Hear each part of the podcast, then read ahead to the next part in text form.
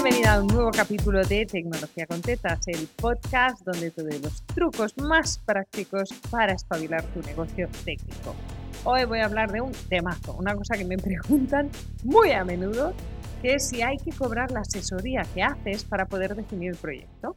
Es decir, si alguien viene y te dice, quiero montar una escuela online, claro, así con este titular necesitas sentarte con esta persona y acabar de entender su negocio, acabar de entender cómo capta, dónde están los sistemas de email marketing, si los hay, si no los hay, van dentro del proyecto, si hay web, si no hay web, en qué formato es la web, qué maquetador de WordPress están usando. Es decir, una serie de cosas que necesitas entender muy en el detalle que te van a tomar horas antes de poder presupuestar lo que te había pedido el cliente. Y entonces a esto le llamamos asesoría previa, para que nos entendamos. Y la gran pregunta es, ¿esto se cobra o no se cobra? Porque claro, son muchas horas. Si eres del género boca chancla como soy yo, en esa asesoría de un par de horas le sueltas un montón de información muy útil y luego a lo mejor no sale el proyecto. Entonces toda esa asesoría se la has regalado. Así como ya me vas conociendo que hace muchos capítulos, ya sabes que la respuesta no es blanco o negro. La respuesta depende de tu situación y de la situación del cliente. Así que voy a hacerlo fácil, ¿vale? Vamos a establecer una relación. Hay una relación en que uno tiene más autoridad, en la que tienen igual autoridad y en la que el otro está por debajo, ¿vale? Para entender visualmente la situación y vamos a ir uno por uno. Si estás tú en lo que le llamamos relación de dependencia, y cuando digo dependencia me refiero a te hace mucha, mucha, mucha falta este cliente. Es decir, es tu primer cliente, por ejemplo, o es tu segundo o tercero, o es el único cliente que ha entrado este mes y hay que pagar facturas, ¿vale? Es decir, cuando digo dependencia es que dependes de que este cliente te diga que sí, no que tú seas dependiente. Si necesitas que este cliente te diga que sí, seguramente esta es una situación en la que le vas a regalar esta asesoría para que se flipe y te lo contrate. Es decir, vas a dar el máximo, el 100% de todo tu conocimiento. Salvo en una situación, que es aquella situación donde te des cuenta que el cliente sabe mucho más que tú. Es decir, cuando el cliente sabe mucho más que tú, porque tú llevas poco, yo recuerdo los primeros proyectos con clientes grandes, claro, es como un cambio de mentalidad, ¿no? Es como ellos saben mucho más de vender online de lo que tú nunca vas a saber y han pasado por cosas que tú pensabas que no sabían, ¿vale? Entonces la aportación de valor se puede reducir. Si el cliente sabe mucho más que tú, no lo vas a poder cobrar, ¿vale? Porque no le aporta. Tienes que aportarle cosas que no sepa el cliente. Si estamos en relación de igualdad, es decir, me vendría muy bien este cliente, pero tampoco me voy a morir si no entra. Igual que tu cliente es como me gusta esta proveedora y quiero hablar con ella, pero tengo dos más en el cajón. Ahí depende mucho de cuánto dinero sea esa asesoría.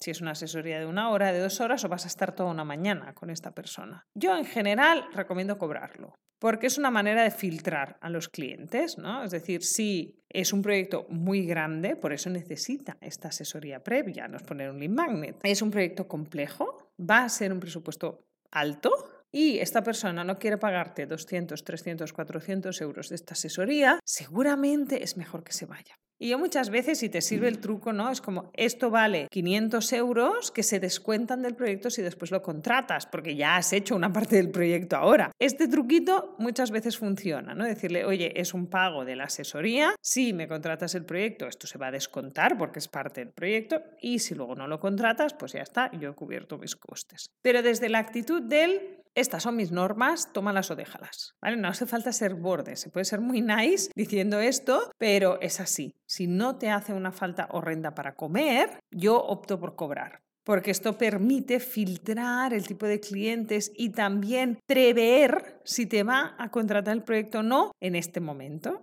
El que no está dispuesto a pagarte tu asesoría previa, seguramente no te va a contratar. Si tiene muy claro que te va a contratar, ya lo sabes, sabes que tienes el proyecto hecho y entonces ya tienes una parte del dinero dentro de la casa. Y la otra situación es donde tú eres una persona muy senior que está tratando con un cliente muy junior. Es decir, mails que me llegan a veces de emprendedoras de primer año que están montando todo y me piden presupuesto. Entonces, a medida que he ido subiendo tarifas también he ido aprendiendo cosas que es que es que ni hago ese presupuesto, ¿no? Es decir, porque sé que no va a salir y que no merece la pena y que tengo muchas alumnas muy buenas que le van a hacer un servicio mucho más adecuada a su rango de precio. Entonces, cuidado con desfondarse, sobre todo a medida que vas creciendo, en asegurarte que el cliente que entra es un cliente que te puede pagar. Porque si no, puedes desfondarte en asesorías con personas que tienen poco presupuesto y ahí es donde inviertes tus horas y luego no las cobras. Entonces, si estás subiendo tarifas, si ya tienes la agenda muy llena, yo te recomiendo que cobres el proyecto previo es un filtrado maravilloso de gente que tiene muy claro que quiere trabajar contigo o de gente que está como pululando, pues igual lo hace contigo, igual no. Pues sí, se convencen, fantástico, y si no, hey, hay trabajo para todas, irán a parar a otra profesional tan buena como tú. La otra pregunta en estas preasesorías es qué cobrar, o sea, cuántas horas o qué, porque aquí ya no cobras la hora, cobras el valor que le aportas. Es que a veces en media hora puede resolver un problema que esta clienta lleva arrastrando tres años y cada vez que resuelves avanzas. Entonces, aunque solo sea media hora, si tú le resuelves el problemón, puedes cobrarle por esa media hora como si fuera una mañana entera. Me explico. Ejemplos reales, porque esto siempre es más fácil. Clientes que me vienen y me dicen, ejemplos reales, ¿eh? Mi amigo está facturando con cuaderno y mi otro amigo me ha dicho que me tengo que poner negocio. Y tengo un amigo que tiene cuaderno y le va mal, pero al otro le va bien. Y los del proveedor de escuela online me han dicho que no puedo poner nada, que lo ponga en QuickBooks. Entonces tengo como muchos inputs para la misma problemática y el cliente no tiene criterio porque no tiene experiencia. Es su primera vez montando esto, pero tú, como experta técnica, no es ni la primera, la segunda, la tercera ni la cuarta. Entonces, muchas veces esta sesión de, mira, pros de cuaderno le pasa esto, esto y esto. Y a este sistema le pasa esta, esta y esta como errores o como ventajas. En tu caso, creo que como tienes estas características, te iría mejor esta solución o esta solución. Y esto puede ser una conversación de media hora, pero el nivel de resolución que das en media hora es tan alto que esto lo tienes que cobrar.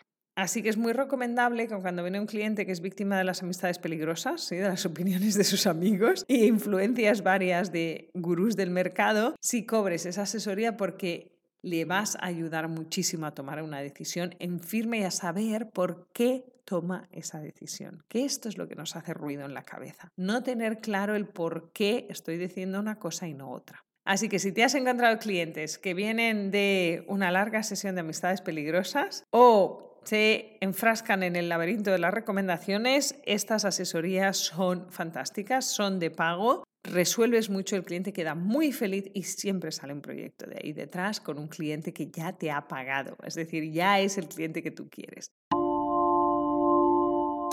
Así que pruébalo, empieza a cobrar esos previos proyectos, esos análisis previos de proyecto y me cuentas qué tal te ha ido. Y si no, te oigo en un próximo capítulo de Tecnología con Tetas, el podcast donde te voy dando tips prácticos para espabilar tu negocio online.